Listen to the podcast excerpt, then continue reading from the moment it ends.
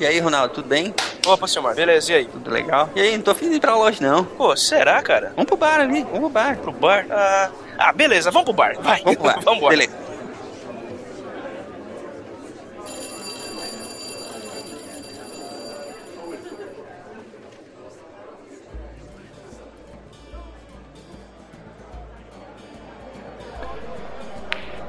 E olá, Ronaldo. Olá, Jorge. E aí, Opa, Jorge? Ah, o Jorge tá ali. E aí, cara, beleza? Puxa uma cadeira aí, meu irmão. Beleza. Olá. Chega aqui. Ó, Tucano lá. Vem aí, Tucano. E aí, Tucano? E aí, beleza? Tudo certo? Tucano, Vamos tomar uma aqui jogar um pouquinho de sinuca. Vamos, que vem cá. Demorou. Che- Chega junto, senta aí. Opa, Carol, e aí, tudo bem? Tudo bem, Rô? Como é que você tá? Pô, beleza, senta aqui com a gente, vamos beber também. Ah, vamos sim. Isso aí, senta aí, Demorou. puxa uma cadeira. É isso aí. Se abraça nos bêbados.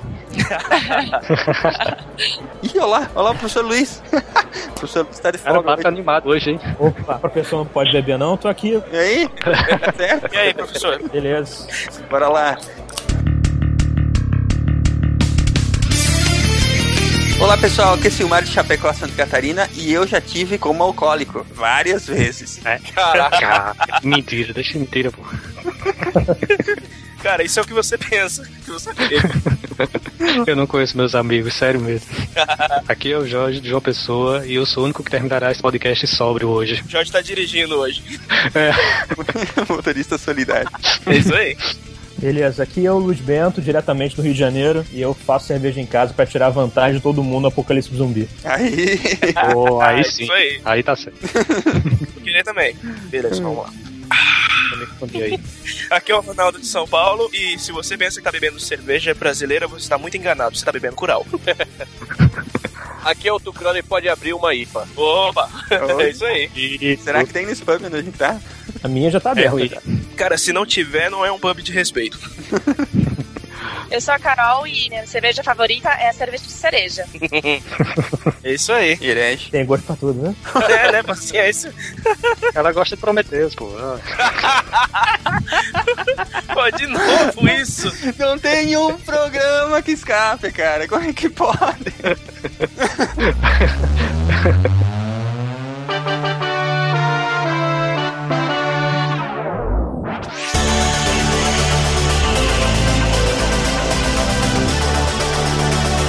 Então, gente, me respondam aí. Existe vida inteligente depois de 12 cervejas? Depende da cerveja, né? Se for sem álcool, tem, né?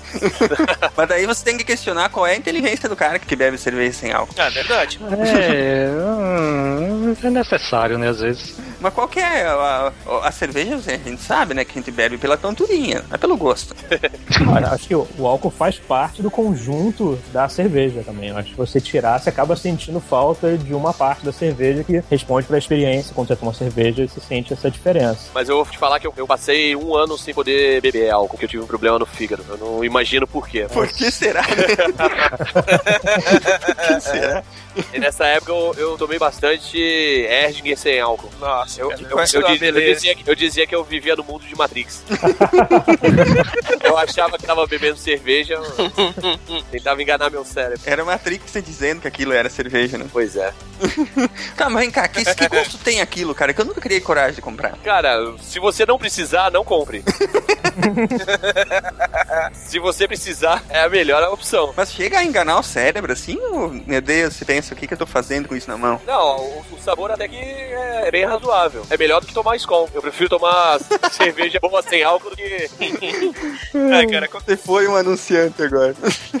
mas é verdade. Cara, mas aqui no Brasil tem muito essa cultura. A gente não bebe pelo sabor, a gente bebe ou pra refrescar, dia de calor absurdo, ou pra ficar bêbado. Não, mas pensa também que não é só no Brasil, né? É, cervejas que a gente tá falando que são do estilo American, American Lager, elas são a mais vendida do planeta. Então é um estilo dominante, não é só aqui também, né? Não vamos também falar mal da gente também, né? Não, é a, a cerveja mais vendida no mundo é a Bud Light, né? Exatamente. Sim, sim. É. Que é a do American Standard Lager, né? Que é esse estilo bem leve, que tem um nome Lager, mas não é uma Lager, que não tem lúpulo, não tem gosto, não tem cheiro, não tem corpo. É uma, né? É água, é água logo. Inodora, insípida, é... É é? É água, praticamente. É água suja. E o pior é que ela foi criada pra ser assim, né? Sim, É. claro, com certeza. Você é insípida? Como assim? Não, não, pra ser. Pra, pra, tom- pra ser tomada gelada como um refresco só. Ah, porque- sim, sim, sim. sim. Não, mas é, é, tem uma discussão com o Marco Gomes sobre a temperatura da cerveja. Porque eu falei que ia tomar cerveja cerveja premium estupidamente gelada. E ele falou assim: estupidamente gelada e cerveja premium na mesma frase é, é uma idiotice. Só que tem cervejas, no calor que faz aqui no Brasil, a 40 graus, cara, tem cervejas que são boas, que são gostosas. Eu, eu gosto bastante de tomar Heineken e que dá pra tomar gelada, bem gelada. Sim, sim. Mas qual, qual que é a temperatura ideal pra tomar uma. Vamos falar de cervejas boas, né? Não a- as normaisinhas aí.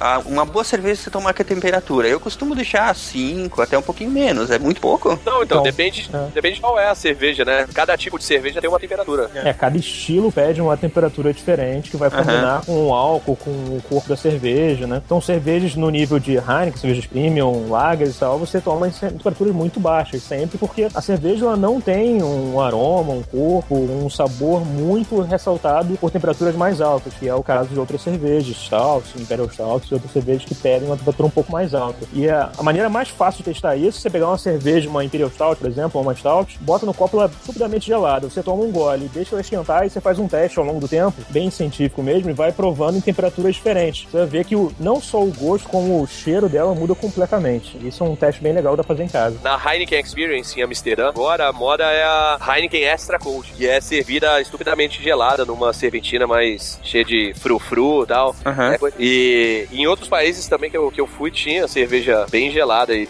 uma coisa é você tomar em temperatura ambiente no inverno europeu e outra coisa é você tomar em temperatura ambiente no verão, no verão brasileiro. Brasileiro, né?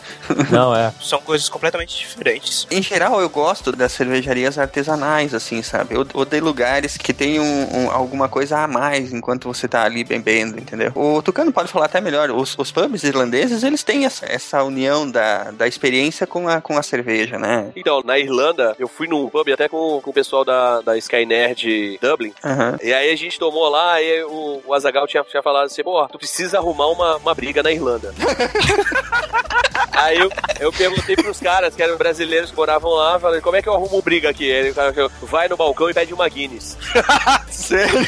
É, porque é o seguinte, a maioria dos pubs lá vende Guinness, mas alguns que são mais tradicionais, pelo que eles me contaram, eles não vendem Guinness, porque eles falaram que a Guinness acabou com o mercado de cerveja stout de Dublin, que virou Ah. meio que um monopólio, sacou?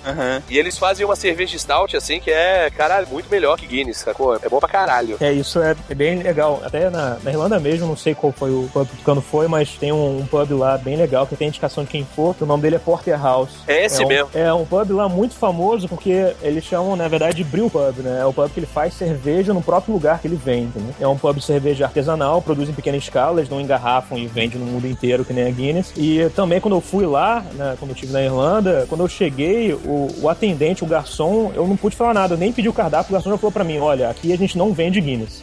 Eu falei, eu falei pra ele, cara, é, eu falei, cara, foi exatamente por esse motivo que eu vim aqui. Aí o cara abriu um sorriso. A Guinness é muito famosa no mundo inteiro. Qualquer gringo que vai na Irlanda, ele quer tomar Guinness, né? E aquele bar, ele, ele tem, na verdade, até um. Ele até gosta de falar que ele não vende Guinness pra, pra quem chegar, né? Espantando, entre aspas, os clientes, mas atraindo clientes diferenciados, o que é legal do bar, né? A stout deles é, é- já ganhou o prêmio de melhor stout do mundo. É muito bom. Sim, sim. Eles têm uma stout até diferente, que é famosa, é um estilo bem irlandês, que é a Oyster Stout, né? Que é a stout de ostra. Isso. Que é, Nossa. que é bem famosa.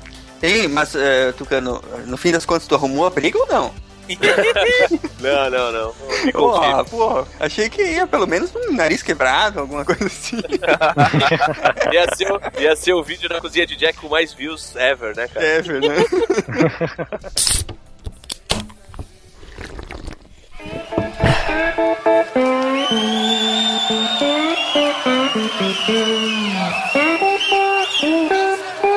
Ó dama loira do abraço gélido, do malte reluzente e espuma alva, que me beija a boca em um gesto intrépido e me deixa alto como a estrela d'alva. Ó, dama carrasca, exerça seu dote. Demonstre seu gozo por derrubar o ébrio, mas que depois de ti ele resguarde a sorte e fuja do volante do cemitério. Dama suave, vezes tão amarga, eis que possuo uma dúvida de porte. Responda para mim, por que não me larga se existe tanta dama de poder mais forte? Dama maldita com um sorriso no lábio, de quem com o diabo andou a viajar. Disse que, além de tomar o poder monetário, quer me criar a barriga e fazer mijar.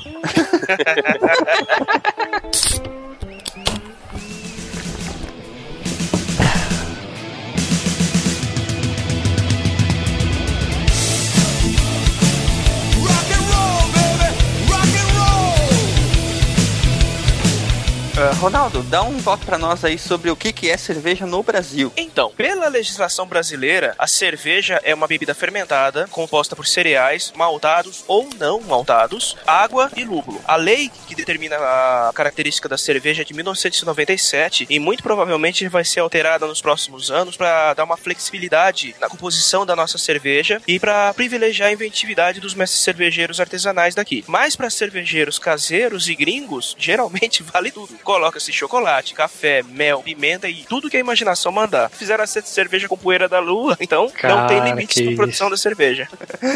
É muito, muito louco isso aí. Como, como que é isso, cara, essa cerveja com poeira da lua? Já tomou essa aí, Luiz? Não, essa ainda não. Na verdade, que essa, essas cervejas, é, a- especificamente da Poeira da Lua e outras feitas pela Doctor's Head, que é uma cervejaria americana, eles têm a tendência para cervejas bem loucas mesmo e que muitas delas não vão pro mercado. Eles vendem só diretamente no bar deles. Então, é cervejas bem especiais, feitas para quem tá ali na hora provar, na verdade, para alguma semana provar e acabar o barril, entendeu? Eles têm até um programa de TV, né? Que aqui no Brasil chama Mestres Cervejeiros. É um programa muito bom, até recomendável, assim. Ele é bem didático. Para quem tá começando a gostar de cerveja, eu recomendo fortemente. Pa- Passa em que canal esse programa? Acho que ele, que ele passa no tio é o C, canal. Ah, No tio de quem? Bom, Tio do que piada JP. horrível.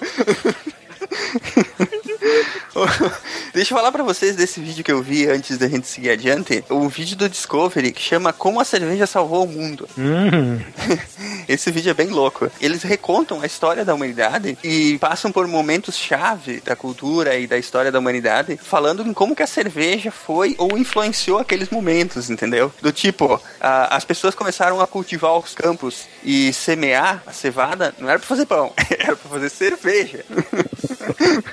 pra que que eu vou... Pra que que eu vou querer comer, né, cara, quando tem cerveja? Pra quê, Não, né? é, Carboidrato, é, pra quê? Não, mas vou te falar que tem, tem algumas cervejas que você beber um copo é a mesma coisa que você ter comido um pão, né, cara? Isso é verdade. Ela dá uma, Uhum. uma estufada foda. Ainda mais cerveja de trigo, né? Exatamente. Ah, ah. Mas esse documentário, ele, ele fala de coisas simples, do tipo que a cerveja só deu origem a toda a matemática. Só alega- Alegações simples. Simples, bem simples. É quase um vídeo do History Channel, eu diria. Que ele chega no final, ele quase fala de aliens. Se demole? Dá pro Jorge Sucalos, né?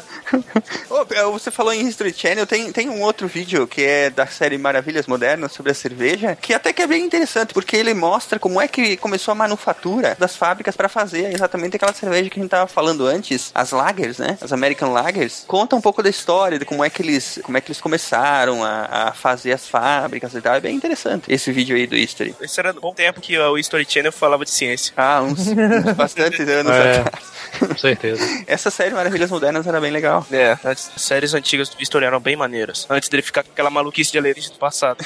Cara, eu vou te falar que alienígenas do passado é o que menos me incomoda, cara. O foda é, é mestres da restauração, trato feito, esses reality shows que não, cara, é 90% dá, né, cara? do tempo, né, cara? Não dá pra encarar, é, É. verdade.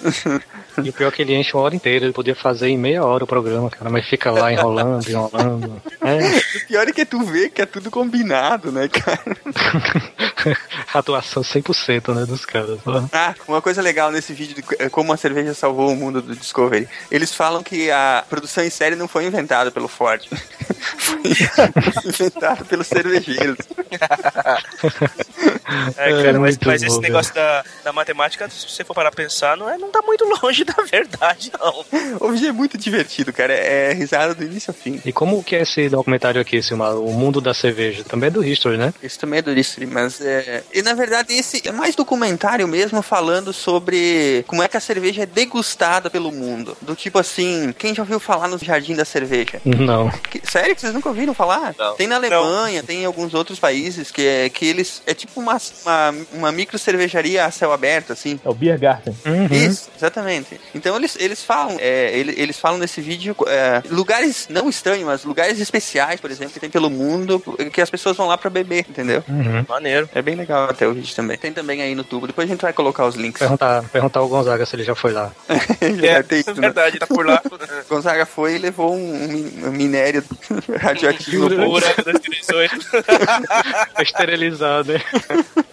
Exatamente.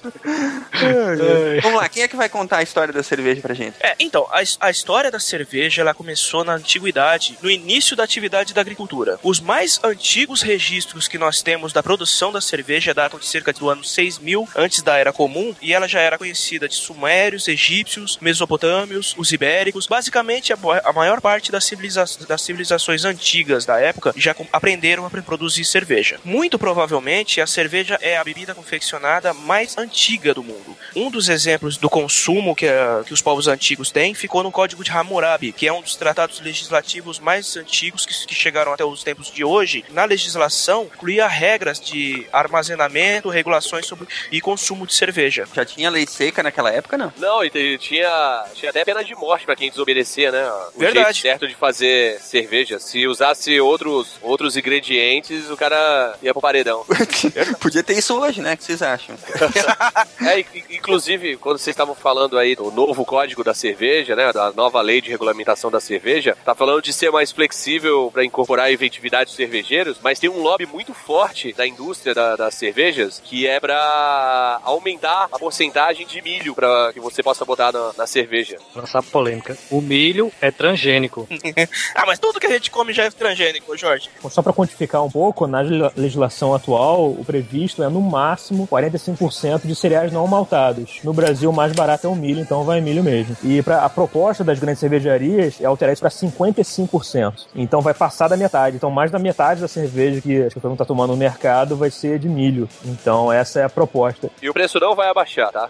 é, pra variar, vai acabar de aumentar, é, né? Só vai aumentar a, a margem de lucro da cervejaria. Tem de, tem de álcool na gasolina, né? É, é, é exatamente. E, e, só falar que nas primeiras conversas com o MAPA, que é o órgão que regula a, a produção de cerveja no Brasil, que é o Ministério da Agricultura e Pecuária, a, essa proposta nas cervejarias ela foi tirada de lado, ela não foi colocada em pauta. Mas, como a gente sabe que o poder das grandes cervejarias no Brasil é bem grande, a cerveja, até a cervejaria brasileira é quase dona do mercado mundial de cerveja, que é a Bembev, então a gente pode esperar que a qualquer hora isso pode ser colocado no apagar das luzes na nova legislação, então é bom tomar cuidado. Ah, sempre tem. Sempre tem algum, alguém lá com a com a ficha na mão, né? Ah, com certeza. Agora me contem uma coisa, a legislação nos outros países, ela é parecida com a nossa ou, ou tem diferenças? Cara, eu acho que cada país tem uma legislação diferente, assim, eu acho que tem países que são muito mais liberados, enquanto que outros, né, nem legislação, mas é mais culturalmente é bem mais fechado, que é o caso da Alemanha, né? A Alemanha segue uma regra cultural que é muito mais fechada, que até no Brasil a gente, pela nossa descendência germânica em relação à cerveja, que a gente pega muitos alemães, foi quem iniciou mais a produção de cerveja no Brasil, a gente pega muito dessa tradição cultural da, do, da, da tradição de você vetar o uso de qualquer outro ingrediente sem ser malte, cevada e lúpulo na cerveja, né? A gente vai até falar um pouquinho mais pra frente sobre isso. A lei Verdade. da pureza, né? Uhum. Isso, é. a lei da pureza alemã. Pureza alemã. Uhum. Então, é, é, na verdade, eu não sei muito da legislação de outros países, mas você pega o caso dos Estados Unidos, que é, que é o lugar que a gente tá falando da cerveja de poeira de lua, ele é um pouco mais flexível, né? Tão fechado como o nosso, né? Verdade.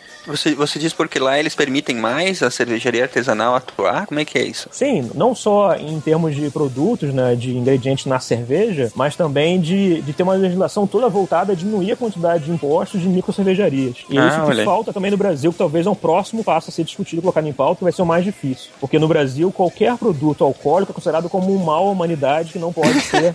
não só, né? Jogos de videogame também. Exatamente. Junto com o videogame, que não é considerado cultural, né? Também não... não é cultura, né? É, então. Agora, vocês falaram da, de, de, de, de, é, porque falam tanto em estimular o microempresário, né, cara? Seria, seria interessante ver isso acontecer. Menos impostos é. e tal, pra, pra ter mais micro cervejarias, né? Não que é eu seja um, um, grande bebedor nato, mas eu gostaria de ver isso. Em cerveja artesanal, a quantidade de pessoas trabalhando é muito maior do que uma cervejaria grande. Sim, sim, sim. Só tem maquinário trabalhando, entendeu? Tem muito mais pessoas, você usa muito mais mal, tem mais pessoas para trabalhar na cerveja. Estimula a variedade também de sabores, né? Você não fica só restrito àquelas que são mais consumidas, né? Você pode, de repente, segmentar teu público, fazer uma cerveja para um nicho específico. Sim, você estimula o mercado local também, uma cervejaria uhum. que nem tem a Baden-Baden em Campos Jordão, você estimula o turismo local, estimula os empregos localmente. Tu falou Baden-Baden, aliás, que é a minha marca de cervejas nacionais preferida. Sem dúvida, é uma cerveja de muita qualidade, que é feita no interior de São Paulo e que estimula muito, fomenta muito o turismo naquela região.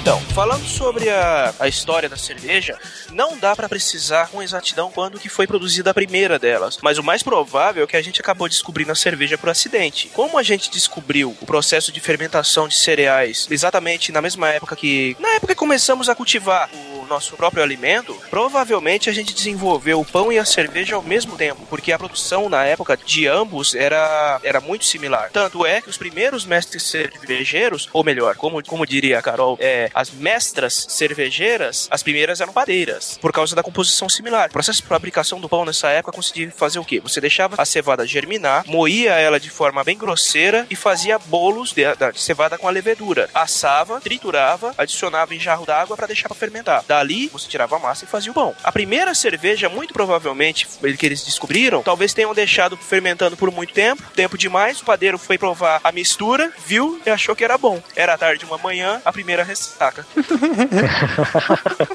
Mas aí ele comeu pão e café preto pra curar. Verdade. Então, Como é que vocês curam um ressaca falando nisso, hein? Limão, mel. Não, isso é gripe, foi mal. É, Tucano deve ter uma receita boa. Não, eu não deixo chegar a ressaca. Continua eu acordo bebendo. de madrugada. Eu, eu acordo. É sério, eu, eu aprendi uma parada. Eu acordo de madrugada, tomo um analgésico antes de começar a ter dor de cabeça. Aí eu acordo tranquilão. Olha aí. uhum, olha só. Ah, e é só tomar muita água também, né? O principal problema da ressaca é a água. É, eu uso essa, na verdade. Tomo água que nem. Nossa. Mas durante, durante, é, antes de ficar com ressaca, né? Ah, claro, é, pra evitar. Aham. É, porque depois que pegou, Aí, é, aí ferrou. aí nem café amargo dá jeito. Aí só continua bebendo. Ah, isso, é, isso é verdade, isso funciona. Funciona mesmo. Mas é verdade. Ah, cara, o tempo que a gente saía pra, pra acampar e fazer essas, essas barberagens de molecada, né? O, o despertador de manhã já ia, já ia dormir de madrugada, né? Deitava de madrugada arrebentado de bêbado. O despertador de manhã era alguém indo na geladeira e escutava o... Tava na hora de começar o dia de novo, né, cara? É verdade. Então, vamos lá. Essa cerveja rudimentar que os antigos faziam, ela era muito diferente da que a gente toma hoje. Ela era bem mais forte, uma coloração bem mais escura. Pela simplicidade que essas tribos tinham de fazer a cerveja, obviamente, claro, faziam o pão e o processo era muito, muito parecido para fazer a cerveja. E que quase qualquer alimento que, que contenha amido sofre fermentação alcoólica, quase todas as tribos dessa época que começaram a mexer com a agricultura produziram cerveja praticamente ao mesmo tempo, mesmo sem que uma tivesse contato com a outra. Para se ter uma ideia de quão era importante a, a cerveja nessa época, 40% da produção dos grãos dos sumérios era para cerveja. Mas por que isso? Não era porque os sumérios gostavam de encher a cara, é porque nesse, nessa época, para esse povo, a cerveja era substituía a água. Por quê? A água se contaminava muito fácil, principalmente com casos de cólera dessa época, era 100% fatal. O processo de cerveja, de produzir a cerveja, esterilizava a água, você não tinha como se contaminar, então as pessoas ingeriam cerveja no lugar da água para se manter hidratados. Que o álcool ele era antisséptico também, né? Acabava matando os germes, né? Exatamente. Uhum. É, o, o, o de esterilizar água realmente faz parte do processo de produção de cerveja. Né? Tem que, em algum momento da produção, tem que ferver essa, esse mosto, né? essa quantidade de cerveja, de açúcar que veio do malte para cerveja. Então é esse processo que você né, acaba é, fervendo é, esse conjunto de açúcares que você acaba esterilizando. Por isso que é melhor beber cerveja do que beber uma contaminada. É verdade. Já tinha o hidromel nessa época aí, ô Tucano? Puta, não sei, cara. Muito provavelmente, mas, mas eu, eu acredito que o hidromel surgiu um, um pouca coisa depois, porque era mais fácil produzir pão do que você mexer com mel, né? É, verdade. Mas eu acredito que algumas tribos que talvez tenham prefer... tivessem dado preferência por esse caminho, talvez tenham realmente produzido hidromel já. O que acontece? Nessa época, muitas culturas davam uma importância muito grande para a cerveja. No Egito, que foi uma da- das grandes civilizações antigas que produziu cerveja em larga escala, eles tinham tipos de cervejas diferenciadas. Tinha a mais ralezinha, que era pra plebe, e tinha a top, que era reservada pra família real. Hum, claro. Claro, né, cara? Eles, eles já, eles já tinham a- as trapistas deles, né? É, tinha. Muito provavelmente. Isso, verdade. Que só o rei e não o faraó que consumia. Faraó não, não existia termo faraó no Egito. Ah, não? Não. faraó não tinha. fara- O Egito não tinha faraós, tinha reis. Sério? É, o termo faraó não foi cunhado no Egito antigo. Foi Talvez depois. Por isso o Vale dos Reis chame Vale dos Reis, né? É verdade. Eu acho que desse período aí, né, a parte que eu mais gosto de lembrar é que, de fato, a cerveja teve um papel importante na, na evolução da humanidade porque era uma forma de beber água não contaminada, né? É verdade. Sim, sim, com certeza. E os povos que, que viviam muito em guerra, né, precisavam se deslocar por muito tempo, você sabe que a primeira tática do inimigo é contaminar os poços, né, as fontes de água. Então você tem que ter o seu estoque de cerveja, né, para se hidratar também, principalmente, e evitar essa contaminação. E lembrar que nessa época as pessoas não tinham a mínima ideia de por que, as pessoas não morriam tomando cerveja e morriam tomando água, né? Então é bom ser lembrado como uma, uma experiência prática. Era na sorte mesmo, né? Mas eles associavam, né? Acho que Sim, associação é fácil, mas não sabia exatamente o que, né? Uhum. Então, beleza, então. Vamos lá. A popularidade da cerveja aumentou bastante na época de Roma. Ela era uma bebida muito apreciada nos primórdios da cidade, só que conforme ela foi crescendo e durante a Primeira República, os nobres acabaram substituindo boa parte do consumo dela pelo vinho. A cerveja foi relegada aos bárbaros, à plebe, só que os legionários continuavam a consumir a bebida, preferiam ela ao vinho. Um dos que gostava muito de cerveja era justamente Júlio César. Depois que ele tomou Roma, ele foi uma figura importante na popularização dela entre outros povos como os bretões, os germânicos e principalmente os gauleses, já que eles foram os responsáveis pelo nome moderno da bebida. E ela foi chamada de Severícia, em honra à deusa romana da colheita Ceres. A partir daí, o processo de produção da cerveja começou a se especializar durante a Idade Média. A cerveja ainda era um produto das classes mais baixas, porque os nobres continuavam preferindo vinho. Um bando de coxinha. É, mas é. a produção ficou a cargo da única casta que tinha conhecimento de produção da cerveja e interesse nela, que era o clero. A produção da cerveja ficou praticamente restrita aos mosteiros, só que cada um usava sua receita, colocava suas especiarias, usava seu método de fermentação diferente para diferir a cerveja de um mosteiro de outro. Ela só começou a tomar forma, a ficar parecida com as cervejas que a gente consome hoje, quando a lei de pureza alemã, que é a. Peraí. A Reinheit. A, a, Quem ajuda? Ajuda aí, Carol, ajuda aí. a Reinheitsge... A Reinheitsgebot saiu, pronto. Aê. Não, mas deixa eu tentar, mas deixa eu tentar uma versão limpa. Não, Reinheitsgebot. mas é assim mesmo, pô, vai sair assim mesmo. Tu acha mesmo que eu vou cortar isso aí tudo? Então, foi a lei de pureza alemã que determinou que não poderiam haver outros ingredientes além dos três principais, que eram água, lúpulo e malte. Foi a partir daí que as cervejarias que já estavam sendo estabelecidas começaram a se concentrar na porcentagem dos elementos e no grau da pureza de água para tornar a cerveja particular, para que elas não ficassem muito umas iguais às outras, já que a lei, a lei alemã acabou meio que padronizando toda a cerveja. Então, da lei da pureza é, um- é, um- é muito polêmico hoje em dia, assim, porque ela, inicialmente, a ideia que hoje a gente tem de lei de pureza é uma coisa muito boa, uma cerveja que segue a lei da pureza alemã, é uma cerveja pura, que não tem, não tem milho e tal, né, mas é, assim, a lei da pureza alemã, ela separou muito bem duas escolas cervejeiras bem grandes, que é a alemã e a belga, né, principalmente porque os belgas são pessoas muito mais, não, não muito mais criativas, mas tinham muito mais liberdade para colocar qualquer coisa que eles imaginavam na cerveja, diferente dos alemães por causa da lei da pureza. Os belgas são sim mais criativos, Não, então. poxa.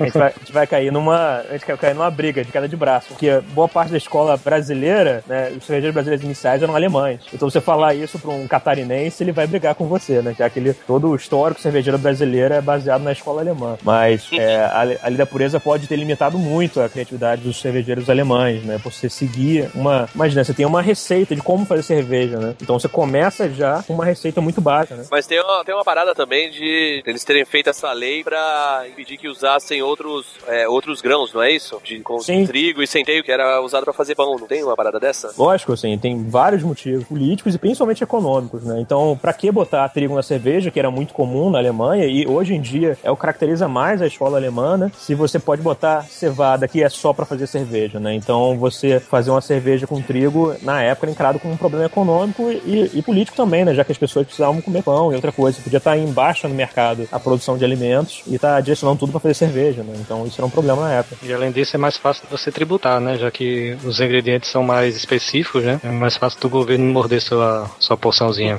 É, isso, né? Agora eu tenho uma curiosidade. É, é, o lúpulo, ele não era usado desde o começo, né? Alguém sabe quando é que foi que você começou a usar o lúpulo na cerveja? Pelo que eu sei, o lúpulo não era usado, mas lá atrás, na Idade Antiga, no- na Idade Média já era usada. Alguém lembra daquela propaganda que passou na, na, na TV brasileira um tempo atrás, que é, os caras estavam lá, eles, queriam descobrir o que, que é que dava o... que, que fazia...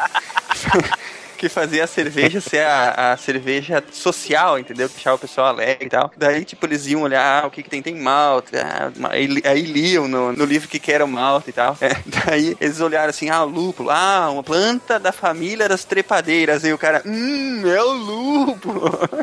É interessante que o lúpulo é da família das canabiáceas, né? Exatamente. É mesmo. Ele é, to- toda a família tem um degenerado, né? o lúpulo, é, digamos que é o primo mais certinho da, da Isso, família. Inclusive é usado só flor, né? Isso, é a flor do lúpulo que é utilizada, que é o que concentra mais o, o IBU, que a gente chama, que é o da amargor à cerveja, né? E vamos combinar que cerveja sem lúpulo não é cerveja também, né? É, na verdade tem, uma, tem um grupo de pessoas, até no Brasil mesmo, em alguns campeonatos de cervejeiros caseiros, estão começando a fazer cerveja sem lúpulo, porque, na verdade, a função do lúpulo na cerveja é dar cheiro, aroma, né? Amargor para contrabalancear com a doçura da cerveja, que cerveja sem lúpulo ela é completamente doce, né? Ela chega a grudar a sua mão, né? Açúcar puro. Então ele dá esse balanço de amargor com o dulçor e o cheiro para cerveja. Mas tem outras especiarias que podem também dar esse amargor, né? Então tem pessoas fazendo isso, até remontam receitas originais de cerveja que não levavam lúpulo. Pra mim, a, a função do lúpulo na cerveja é deixar ela boa. É, é o, é Mas- o equilíbrio. Eu, como apreciador de IBA, gosto de cerveja com bastante lúpulo. Deixa a cerveja amarga, né?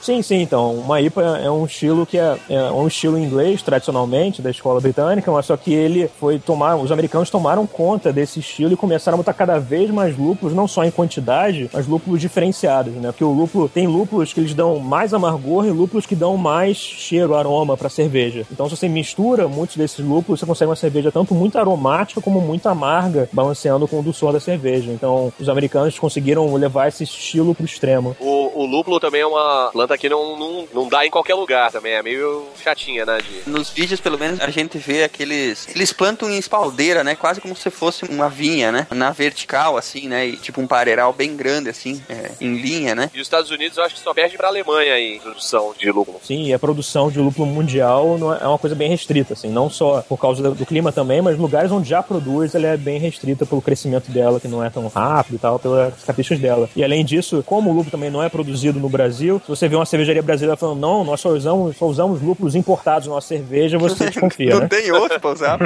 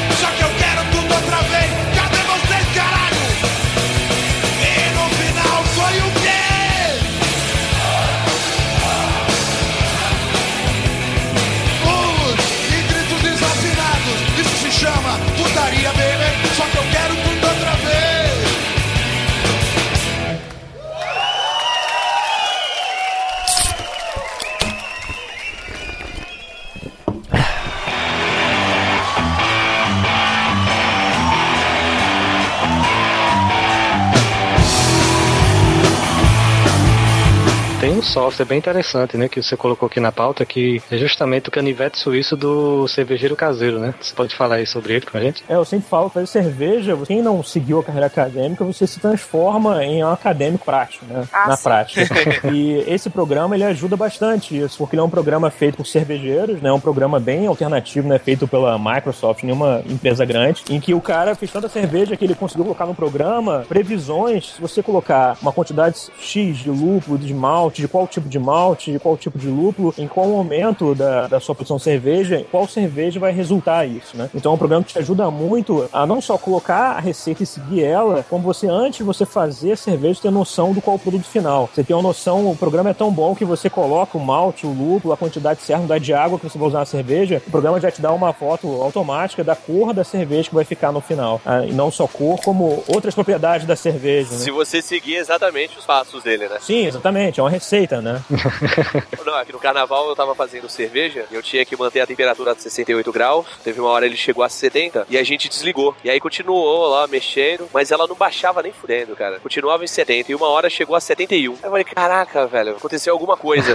aí a, a minha esposa chegou perto e falou assim: acho que tá vazando gás, vocês desligaram? É, desligamos. Ela olhou, tava um pouquinho de chama ainda. Então ele, ele cozinhou a 72 graus durante algum tempo. Mas essa pequena diferença de temperatura já vai mudar, hein? Mas sim. É, teve uma caramelização espontânea. Ah, mas e o sabor final? Ainda não sei, tá maturando. Agora ainda um pouco. E, é, a temperatura não é só importante, como também quando a gente faz cerveja em casa, a maneira que a gente mede cerveja não é ideal, né? A gente mede normalmente com um termômetro né, que você usa em, em, para fazer comida e tal. Você mede a temperatura ou no meio, ou em cima, ou embaixo, e é difícil você manter o mosto é, de forma homogênea, né? Pra você medir corretamente a temperatura. E às vezes você tá medindo, a temperatura chegou num X, você desliga e mesmo assim ela continua subindo, que nem o caso também do Tucano. Então é. A cerveja em casa tem sempre uma experiência, sempre uma aventura, né? Então você tem que sempre tomar cuidados a mais. E também o, o legal de fazer cerveja em casa é que ela nunca dá completamente errado. É muito difícil ela dar completamente errado. Ela vai sair uma cerveja final e as pessoas vão beber. Pode não estar tão boa, mas é cerveja, né? O legal também é que, tipo, nunca vai sair igual, né? É, esse é um dos principais problemas do cervejeiro caseiro. Mesmo seguindo a receita, sabe, linha a linha, temperatura a temperatura, ela nunca sai exatamente igual. Ela sempre tem uma surpresa no final. que legal. Uma vez um cara falou pra mim, falou assim, cara, você tá usando malte de primeira qualidade, lúpulo de primeira qualidade, água que não é da torneira, água mineral. É muito difícil você fazer uma cerveja ruim. Se você seguir tudo direitinho, você vai, vai, sair uma e provavelmente melhor do que a que vende no boteco. Provavelmente. Isso é Eu, verdade. di- eu diria que a maior chance é de você fazer uma cerveja com certeza melhor que a do boteco. Você não, faz, não tem dúvidas. Vocês estão me deixando cada vez mais animado pra tentar isso aí, viu? Agora, pra te desanimar, é um trabalho do caralho. Imagino que sim. Muito trampo.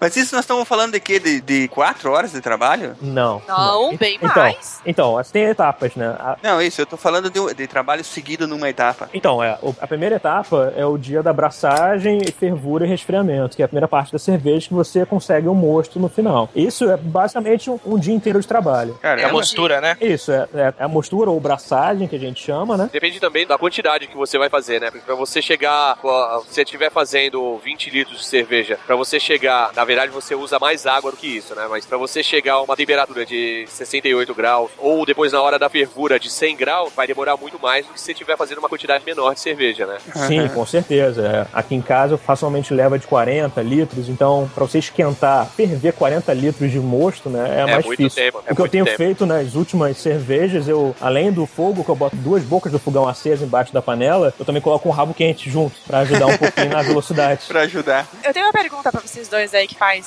cerveja com certa regularidade, que eu só fiz uma vez, então não, não, não entendo o suficiente. Eu, eu também só fiz uma vez. Então, Ah, tá. Eu sou newbie, eu sou newbie. mas aqui já tem 50% que faz cerveja e 50% que nunca fez cerveja. Então?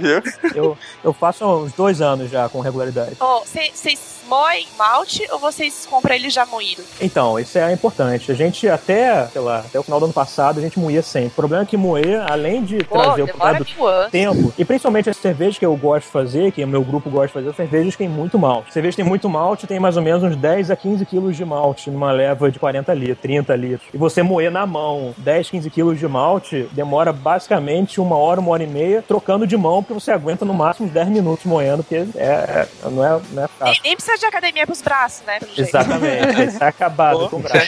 Na verdade, tem dois tipos básicos. Tem um moedor normal de grãos, você compra em qualquer buraco no Brasil inteiro, é fácil de encontrar. E tem também um moedor americano, que ele é de rolo, que ele é um moedor que ele destrói menos a caixa, que é importante no processo de moagem para você levar para abraçagem. O mais difícil, eu acho, de moer é justamente isso, porque você não pode deixar moer tanto que ele vire um farelo e não pode deixar ele tão inteiro. Você tem que dar uma regulada, né? É importante, é importante você moer e deixar a casca quase intacta, porque ela vai ser importante pro processo de filtragem e lavagem, que é um dos processos da, quando você faz cerveja em casa. E a própria casca do malte vai ajudar a filtrar depois do seu mosto, então é importante para isso. Quando você compra ele moído, ele já vem nessa qualidade ou ele vem muito triturado? Então, é, depende da loja, você vai moer o malte, né? Eu atualmente compro uma loja no Rio que eu compro já o malte, moo na hora o malte, e a pessoa que tá moendo, ela já conhece a cerveja, ela sabe qual é o tamanho, a, a granulometria certa do malte, né? O tamanho certo da, da moagem. Então ele já moe certinho já do jeito que a gente precisa. Você, você consegue comprar esses ingredientes todos é, pela internet, não? Sim. Consegue pela internet no Brasil inteiro e no Rio de Janeiro até pouco tempo atrás não conseguia. Abriu no final do ano passado, se não me engano, a primeira loja de malte e insumos cervejeiros no Rio de Janeiro. Então, é, o Mike quem- querendo fazer cerveja em casa, já, já tô sacando. Mas eu tô, eu tô empolgado com isso aí. mas vem no Brasil inteiro, então não tem erro. Mas é legal saber que tá todo mundo começando a fazer, isso aí é legal. Eu acho que faz, faz parte. Não, então, eu, eu tive uma experiência, né, ali, para ver como é que é, e tá, tá bom, vai ficar ali a experiência, eu vou ficar aqui, ela ali, tá tudo bom. Ah, é? Pô, traumático Ah, assim? é? não, gente, desculpa. Eu, eu, assim, ó. Primeiro que ah, eu sou chata pra caramba pra cerveja. Eu gosto de cerveja que as pessoas desconsideram, mas eu sou uma grande apreciadora de cervejas frutadas. Não adianta, eu cresci tomando cerveja. Kriek na Bélgica é uma coisa completamente comum. Todo mundo toma. Tipo, lógico, tem vários tipos, né, e tal. É uma cerveja boa, mas é uma cerveja, assim, sei lá, de qualquer bar tem. Então, eu tomava muito dessa. E eu acostumei muito, eu gosto muito dela. E é o que eu gosto de tomar hoje, assim. Ela e outras frutadas, né? Não adianta, não é uma cerveja considerada assim, nossa. Então eu fico ali com a minha cerveja, tranquilinha, mas fazer cerveja mesmo não, não dá certo. Não, Não, e fazer, um, fazer uma crica em casa também não é nada muito simples não, também, não, né? não tem como. Não, é muito É. difícil. Não, não, isso não é. Não, nunca nem cogitei. Sim, sim. Eu fiz a cerveja uma vez pra, pra ver, pela experiência, tá? Eu acho, isso- eu acho o processo, de, na verdade, o processo de fazer bebida alcoólica, no geral, eu acho muito interessante. Eu gosto muito. Eu, e o de cerveja eu gosto mais, né? E eu queria muito ver como é que era, ter a experiência, mas eu não, não vou ficar fazendo pra mim, não. Tem, me- meus amigos todos estão fazendo. Direto aí, faz cerveja. Agora, ô, me diz uma coisa, Luiz. É, é, é um negócio caro fazer? Então, caro depende de, assim, se você comparar, pega assim, ah, sempre me perguntam isso, ah, quanto é que fica o preço? Fica tipo o preço de uma Heineken? Então, é, pensando, pensando em cervejas normais, American Standard Lager, em lagers normais, ela é mais cara do que isso. Mas pensando em cervejas, o que a gente está tentando imitar, o estilo fazendo parecidas, é mais barato. Ela fica mais barato em termos financeiros do que uma cerveja do mesmo estilo comercial. Mas o problema é claro que ela dá muito trabalho. E tem outras coisas envolvidas, né? É um, é um dia inteiro de trabalho, tem energia elétrica do freezer que fica ligado tempo Ah, mas isso é a diversão, né? Isso aí é a diversão. Eu digo assim, em ingredientes ou coisa nesse sentido, entende? Que é, vamos dizer, ah, você para começar a fazer vai ter que colocar 200 reais em ingredientes. É, então, ingre- ingrediente é a parte mais barata. O negócio é comprar o equipamento inicial, né? É, o equipamento inicial também não é nem tão caro. Panela, termômetro, essas coisas é relativamente barato. O que é um pouco mais caro, mas depende. Se você morar numa casa que tem geladeira velha encostada, você pode usar ela para especificamente para fermentar. Isso é muito importante, você manter uma temperatura da fermentação constante. né? Então tem que ter um freezer ou uma geladeira só para ela. Isso para mim é a parte mais cara. Porque o resto do equipamento não é tão caro assim. Se tiver um freezer horizontal daqueles, daqueles de bar, mesmo que seja velho, já, já quebra um galho, né? Com certeza absoluta. Ainda- é, Ainda mais que a gente pode usar freezer. Muita gente pergunta assim: ah, não vai congelar a cerveja, mas é só você vai no, no The Extreme, ou você compra um termostato, você vai ligar entre a tomada e o seu freezer e você vai controlar a temperatura por ali. Você bota um termômetro pra dentro do freezer, você escolhe a sua temperatura e o termostato vai ficar ligando e desligando o freezer pra manter aquela temperatura, entendeu? Tu tá brincando que tem um troço desse aqui. Ó, Ai, meu pai. É- Não, pô, no Extreme isso é coisa industrial, cara. Você vai gastar 4 dólares no Extreme comprando isso. Que massa. Não, e você pode fazer encomenda de 50 também de uma vez. Então, sobre o processo de fervura, como é que vocês, vocês fazem? Tipo, levam o quê? Uma hora, duas horas pra, pra pôr a cerveja pra ferver e deixar no ponto? Então, depende do estilo de cerveja que você está fazendo, né? Ele pede uma fervura um pouco maior ou menor. E, e durante a fervura, que é um, é um ponto importante, que você está esterilizando o seu mosto, né? Que é a sua mistura de, de açúcar que está dissolvido na água. E também você vai colocar o lúpulo que vai dar o aroma e o amargor pra cerveja. Então é um momento importante, você tem que controlar muito bem o tempo disso. Entendi. No caso, ô Luiz, qual é o tipo de cerveja que você prefere fazer? É uma IPA? Então, normalmente eu, eu, eu gosto mais, gosto pessoal, em cerveja um pouco mais forte. Então tem a tendência a fazer ou uma Imperial IPA, né? Que é uma, é uma IPA, só que mais forte, mais bombada, com mais malte, mais lúpulo, ou uma Imperial Stout também, que é uma Stout, uma cerveja com bastante malte torrado, mas também mais encorpada, com mais álcool. Eu tenho a tendência a gostar mais de cerveja. Entendi. Você, Tucano, qual que é o tipo que você escolheu? Eu fiz uma IPA, uma IPA. Agora, o, pra quem tá começando, uma vez o dono da cervejoteca, aí de São Paulo, Ronaldo Rossi, é mestre cervejeiro e tal, ele falou, pra quem tá começando, fazer justamente stout, porque é muito difícil você fazer alguma coisa que estrague ela. Mas por que isso, hein? É porque o cara não vai, não vai ter como errar. É, o, o gosto dela é muito forte, né? É é um, é um gosto, algumas mais puxadas pro café, outras mais pro chocolate, mas ela é de malte torrado, né? Sim, e as pessoas acham que não, mas a cerveja mais difícil fazer é, são as cervejas que estão no mercado, a cerveja de milho. Não as de milho, né? Mas fazer uma lager, né? Porque uma lager é uma cerveja que ela tem que ser transparente, ela tem que ter pouco gosto, né? Tem que ter pouco cheiro. Então, o que as pessoas fazem na fábrica realmente é difícil fazer você fazer em casa exatamente igual. É mais fácil fazer uma cerveja mais pesada, com mais álcool, que ela vai esconder o que a gente chama de off flavors, né? São os cheiros e o gosto um pouco diferenciados de erros que você fez durante o processo. Então, as cervejas mais pesadas escondem isso. Por isso que é mais fácil fazer uma stout. E também tem um mito cervejeiro de que a sua primeira cerveja nunca dá errado. Então, arrisque, Boa. arrisque tudo nela. Mas enfim, depois da fervura que vocês comentaram, é a fermentação. Quanto, quanto tempo nós estamos falando aí? Então, também varia bastante. Principalmente porque a característica, tanto do, do mosto que veio da fervura, como da cepa que você vai botar, a cepa de levedura que você vai botar, podem mudar completamente o tempo de fermentação, né? Tem algumas leveduras que fermentam mais rápido, elas conseguem consumir mais açúcares, mas também não todo tipo de açúcar, mas algum açúcar específico do que outros. Se o seu malte, seu mosto original tiver mais desse açúcar, vai fermentar mais rápido. Outras fermentam mais demoradas. Algumas leveduras floculam mais do que outras, elas formam grupos de leveduras, né? Mais do que outras. Podem fermentar mais em cima, mais embaixo do, do seu balde. Então, dependendo da cerveja você vai fazer, a, a fermentação pode durar de uma semana até duas semanas ou até mais, para ela terminar a fase que a gente chama de atenuação, que é a, a fermentação do açúcar que estava disponível no mosto pode ser fermentado pela levedura. Então a gente tá falando de o quê? Uns 15 dias no máximo? Isso, mais ou menos, por aí, é o máximo. né? Mas pode ser muito mais rápido que isso também, depende do estilo. Uma semana. né? Isso, pode ser uma semana. E esse é que é o momento que você tinha comentado que tem que controlar a temperatura pra, pra não dar erro no processo. Sim, aí quem, também na, na, na mostura também é importante, na abraçagem, mas nesse momento a fermentação é muito importante porque você imagina, a gente tá trabalhando com um bicho vivo que é a levedura, né? E a levedura tem um ótimo para ela trabalhar e tem temperaturas que ela vai trabalhar, mas não tão feliz, vai trabalhar um pouco mais triste. E se a levedura trabalhar mais triste na sua E, cerveja. não- e ninguém quer ver uma cerveja triste, né, cara? Sim. De forma nenhuma. Se a levedura trabalhar de forma um pouco mais triste na sua cerveja, ela vai liberar compostos para a cerveja que dão um sabor e um cheiro talvez um pouco ruim. Então não vai trabalhar tão bem. Então é bom você manter ela na temperatura certa, que até quem faz a levedura, quem isola a levedura e revende, ela fala: olha, essa levedura trabalha melhor a 17 graus. E você tem que seguir essa temperatura durante a fermentação para trabalhar no ótimo dela e conseguir extrair dela os melhores compostos. Porque, na verdade, pegamos cervejas mais pesadas, cervejas mais densas, como as cervejas principalmente de trigo, as alemãs, que tem aquele cheiro que a gente gosta de banana, de cravo, de canela. Esse cheiro não foi um adicional. Ninguém colocou banana na cerveja. É a própria levedura que libera estas numa temperatura específica, ela libera muito mais e de, e de cheiro um pouco melhor do que em outras temperaturas. Então, dependendo da temperatura, você vai controlar a fermentação e a liberação de compostos que vão dar um gosto e um cheiro diferenciado para a cerveja. Por isso que é tão importante. Essas de trigo aí são muito difíceis de fazer. Não, não, não são difíceis, são tranquilos de fazer. E se eu começar por essa aí, eu, eu vou, eu, vou, eu vou me dar muito mal. Se for a primeira, vai dar certo. A primeira não tem como dar errado, né? Ô garçom, traz uma água pra mim.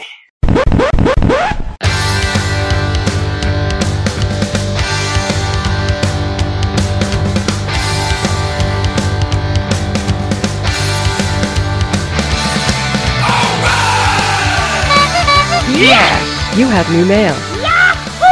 Muito bem, pessoal, vamos dar uma pausa na bebedeira pra gente ler os e-mails. Aqui quem vos fala é Silmar, um pouco grog devido ao excesso de álcool. E aqui comigo estão. Olá, gente, aqui é o Ronaldo de São Paulo, totalmente à prova de ressaca. Aqui quem fala é a Carol. Eu tô tranquila porque eu tomei engove antes. Aí, patrocinadora.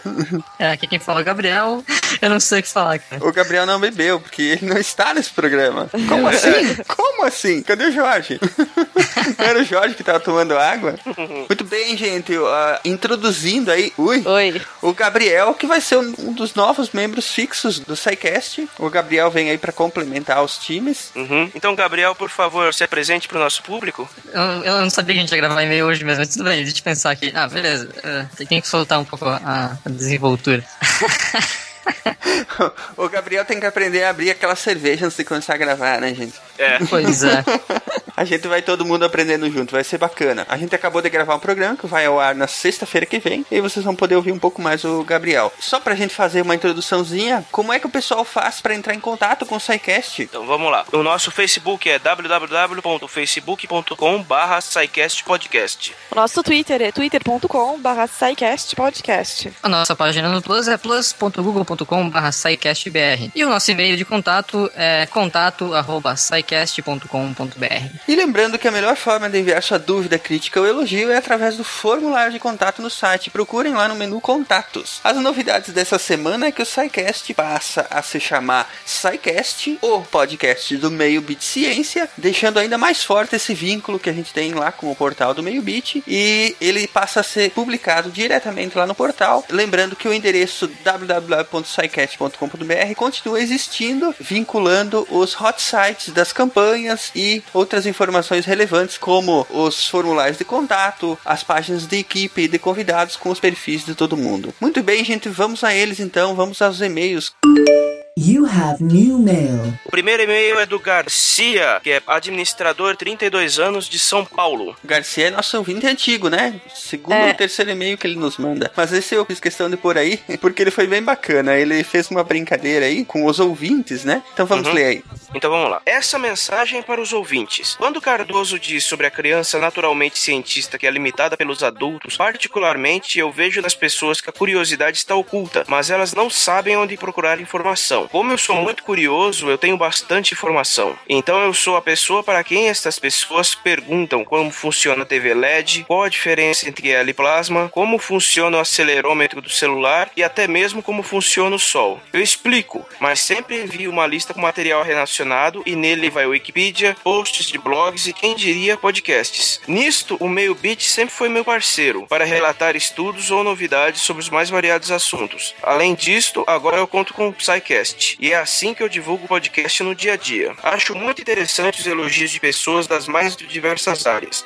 Mas sinceramente, você que é amigo do Pause, você que acha comprido, você que escuta, por qualquer motivo que seja, me faz um favor, curte a página no Facebook, siga no Twitter, siga no Google Plus, avalie na iTunes Store, nem que seja só o podcast, mas se for episódio por episódio é melhor. Faça uma tag mental sobre os episódios e recomende depois de falar de robótica, vírus, martes, testes com animais, energia nuclear, bactérias, games, astrobiologia e Carl Sagan até agora. Ele só falou todos os, os Todos. assuntos que Ele é nós, um amor. nós abordamos. Ó, essa parte é importante. E preencha o Pod Pesquisa, disponível no site www.podpesquisa.com.br. A gente já fez algumas, alguns posts nas redes sociais sobre a Pod Pesquisa, né? Mas é importante lembrar no ar aqui que todos os ouvintes, quem puder, visita lá o site da Pod Pesquisa e preenche. É uma pesquisa que não demora muito, 5 a 10 minutos no máximo, e vai ajudar a gente a conhecer o nosso público, a conhecer os- o perfil de quem ouve podcast no Brasil, né? É, são informações bastante importantes para todo mundo, desde quem produz o podcast, e passando por quem vai anunciar e assim por diante. É bastante importante vocês darem uma olhada lá. Eles estudam o tema. Eles, no caso, nós, Eles A nós, gente, é. né? Eles estudam o tema, acham convidados que estudam as áreas relacionadas, param umas 3 horas pra gravar e o filmar para mais 18 horas pra editar. Agora já tô mais bom. Agora já dá mais umas 14 só. E a gente, só que a gente continua gravando bem mais que três, toda vez. É verdade. E quando a Bel permite, nem procuro pelo episódio, ele chega direto no meu celular. Ah, e ele é uma linda. Então, dar feedback e números pra eles é o mínimo que posso fazer. Com esses números, eles podem conseguir fazer um Media Kit, conseguir patrocinadores e ter mais gás e recursos para melhorar ou mesmo continuar com o projeto. E claro, baixar em vários computadores, IPs, na verdade, diferentes, mais de 100 vezes. É. Conto com vocês. A Bel é fantástica, né, cara? Ela, ela sempre recomenda isso aí.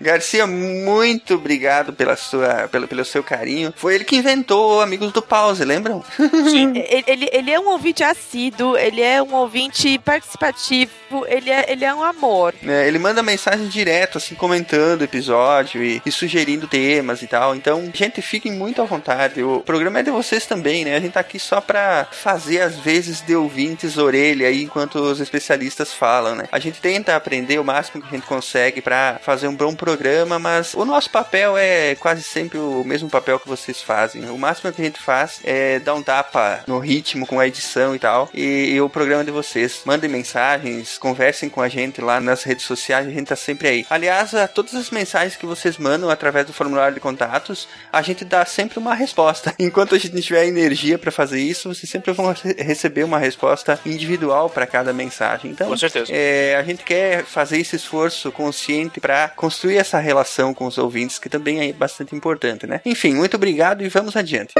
Oh boy, we've got a message. O próximo e-mail é do Anderson Konecki Fernandes, engenheiro eletricista de Joinville, Santa Catarina, de 41 anos. É teu vizinho aí, né, Gabriel? Isso aí. Então ele fala assim: o início de Cosmos, o Carl Sagan faz menção a Isaac Newton. O fim do livro Princípia Matemática, Newton faz referência ao oceano como metáfora para os mistérios da ciência que não havia como sondar com os conhecimentos da época, como o átomo e o universo, que, que não estava ao alcance dos telescópios da época. Carl Sagan começa diante do oceano. O oceano é uma forte referência, um símbolo, ou se preferir, um signo de Francis Ford Coppola. Segue transcrição do final do livro de Isaac Newton. Não sei o que possa parecer aos olhos do mundo, mas ao meu pareço apenas ter sido como um menino brincando à beira-mar, divertindo-me com o fato de encontrar de vez em quando um seixo mais liso ou uma concha mais bonita que o normal, enquanto o grande oceano da verdade permanece completamente por descobrir à minha frente.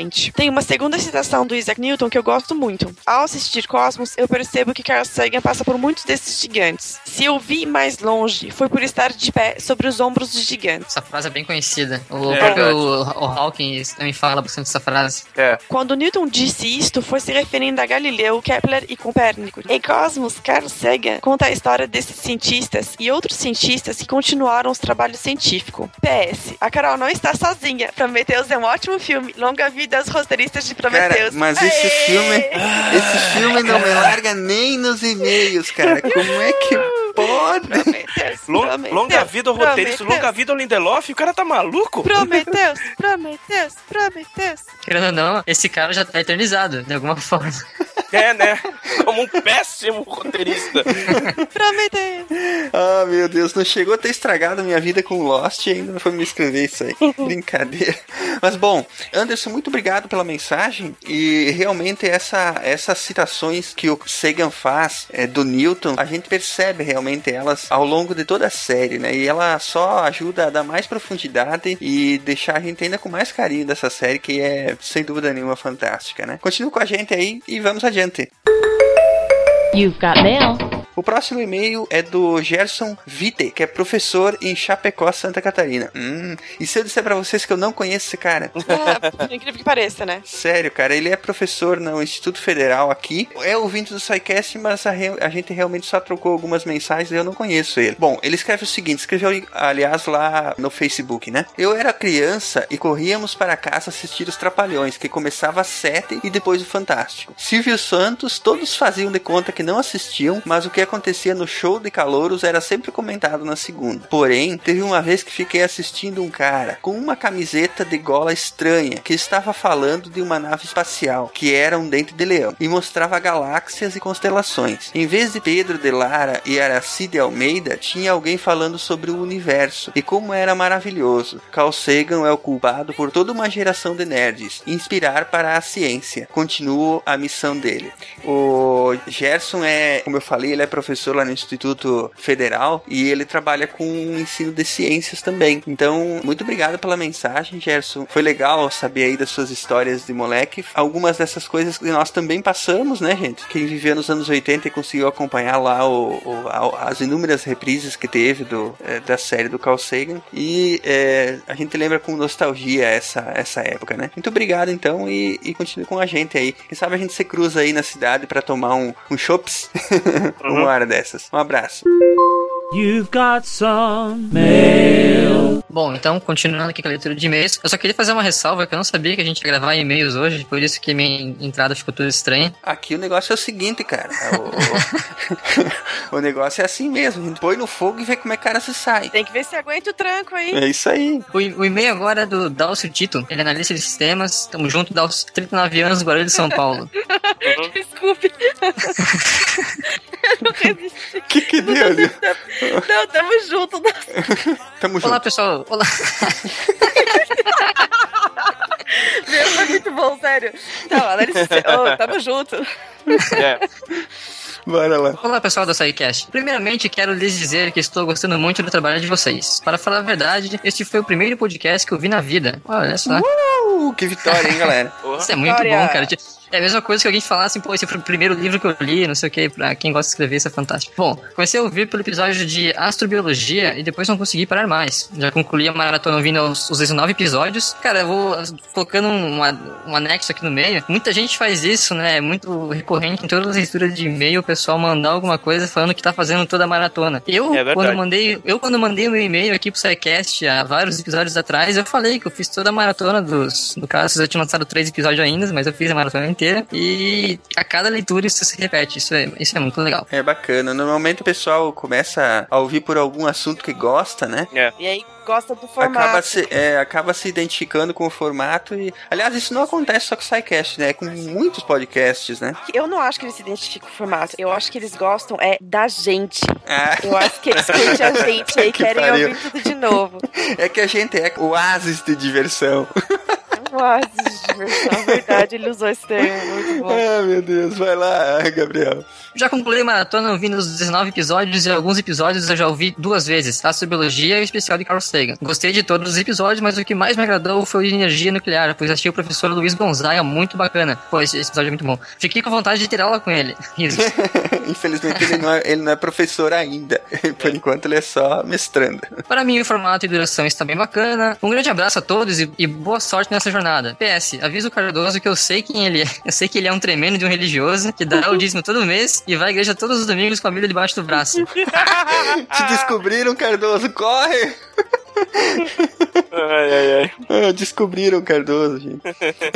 Dalcy, muito obrigado pela participação, tá? Foi muito bom saber que você, de alguma forma, passou a acompanhar essa mídia que é o podcast. Ela tem muitos programas legais, é sobre tudo que é assunto. É só dar uma procurada. Passou a acompanhar aí por causa da gente. Então, ó, muito obrigado novamente. Continua com a gente e que tem muita coisa boa pela frente ainda. É isso aí, cara. Então, pessoal, vamos voltar à bebedeira? Vai, vamos voltar pro bar que as cervejas nos esperam. É, isso. Então, não, não dá pra deixar cerveja triste nem, nem quente, né? Ó, e Verdade. se beber, não dirige, hein? Abraço, gente. Até semana que vem. Beleza, Beijo. falou, gente. Até a próxima Tchau. semana.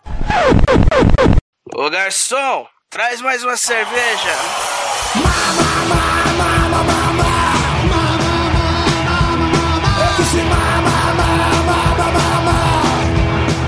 Você, como a mãe das bactérias, quer falar um pouquinho sobre leveduras?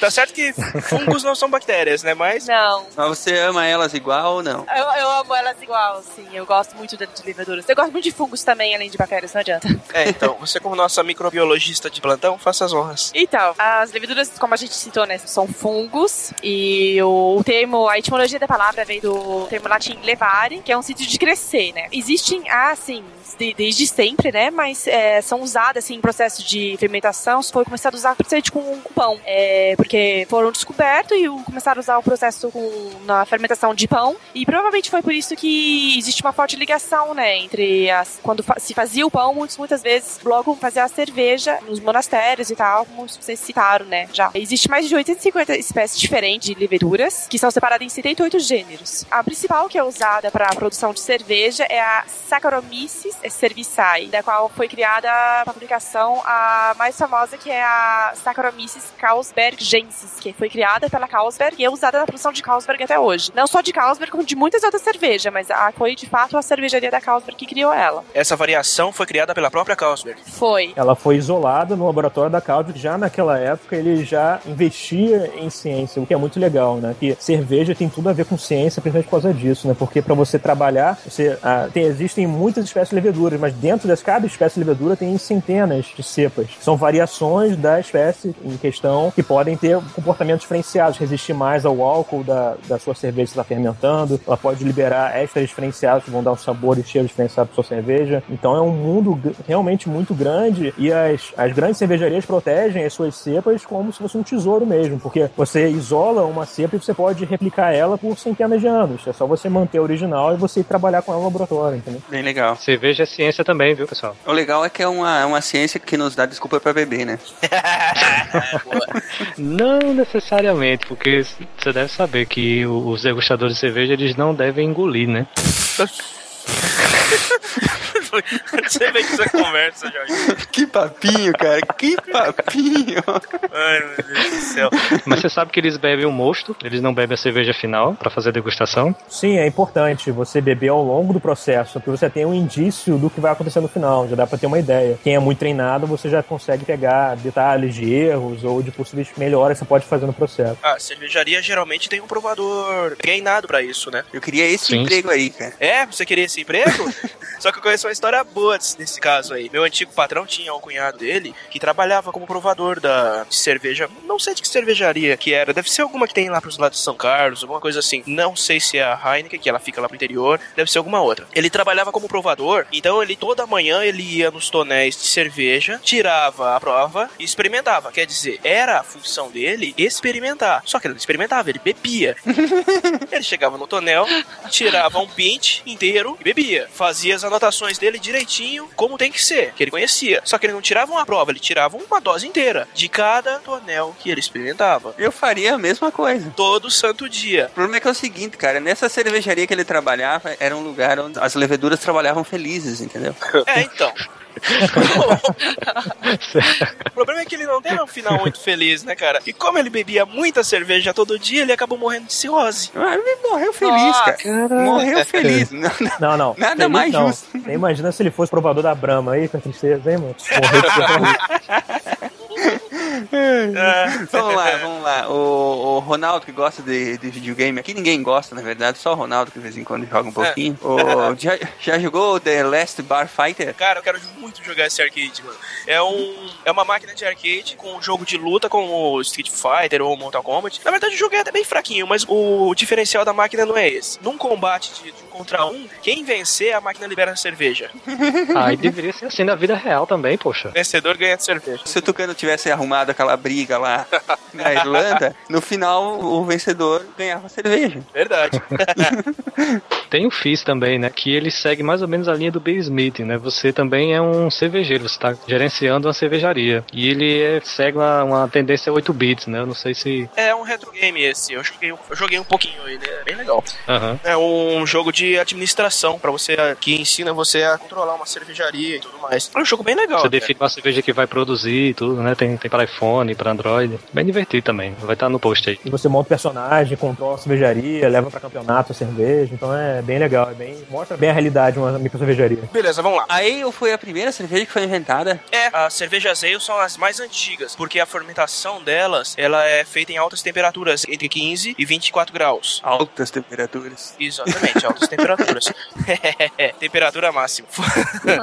Foram elas Comparativamente às outras, né? É uma alta temperatura. É, então, elas por causa disso, elas foram as únicas por muito tempo, até que a gente chegou num ponto da evolução da tecnologia que permitisse fazer uma fermentação em temperaturas mais baixas, que foi quando as lagers surgiram. Então, essas cervejas, esses tipos de cerveja mais antigos, como elas fermentam em temperaturas mais altas, os sabores do malte, do lúpulo e de outras especiarias que são acrescentadas nessa cerveja, eles ficam muito mais acentuados. Acaba que as ales são as preferidas dos degustadores também, por causa disso. Pelo fato de que uma Lager, como ela fermenta muito baixo, esses tons, essas notas de lúpulos e outras especiarias não dá para você perceber. Dentro da Ale, a gente tem diversos subtipos, como por exemplo a Pale Ale, que é uma versão mais clara, muito próxima do que são as Pilsners. Dentro das próprias Pales tem as separações entre a American, a English e a Belgian Pale Ale e a India Pale Ale, a IPA, que é a preferida do Tucano e do Luiz, que são cervejas mais fortes porque elas Tem mais lúpulo. Exatamente. Como os ingleses precisavam levar essa cerveja da Inglaterra até a Índia, que na época era colônia inglesa, eles carregavam essa cerveja com bastante lúpulo para ela aguentar a viagem. Então ela ficava bem forte. É só lembrando que essas classificações, elas vieram a posteriori, né? Assim, antigamente você fazia cerveja, né? Botava um pouquinho de uma coisa, um pouquinho de outra, né? Então existem várias classificações, a mais famosa é a da BJCP, né? Que é uma classificação americana, de uma instituição americana, que ela resolveu, além de dar cursos e outras coisas, ela faz uma classificação para ajudar em concursos até, para decidir assim, ah, no concurso você não vai concorrer a uma IPA com uma, uma Pale Ale normal, entendeu? Ou com uma Amber ou com uma Brown. Então você concorre em cerveja na categoria, e para isso você precisa de dados, você precisa saber uma IPA é caracterizada pelo quê? Uma cor que vai de tal a tal número de cor, uma, uma argor que vai de tanto a tanto, então você classifica essa cerveja em famílias menores. Então assim que você cria essas classificações, entendeu? Saquei. Então, além da Pale Ale, tem os tipos Amber, Brown e Red Ale, que são cervejas um pouco mais avermelhadas, que elas acabam sendo separadas em outros subtítulos, como a American Amber, a American Brown e a English Brown, além da própria Red Ale, mais pelo fato da tonalidade, se elas são um pouco mais escuras ou um pouco mais claras, e a quantidade de lúpulo que elas levam. A Red Ale é um subestilo famoso, é a Irish Red Ale, né? Um ícone pro estilo, né? E as minhas preferidas, as Weissbier. As famosas cervejas de trigo. É, essas são as que eu gosto de beber. A graduação alcoólica delas não é muito alta, né? Fica girando entre 5 e 6%, quer dizer, bem próxima do que é uma do que as lagers que o brasileiro está acostumado a consumir.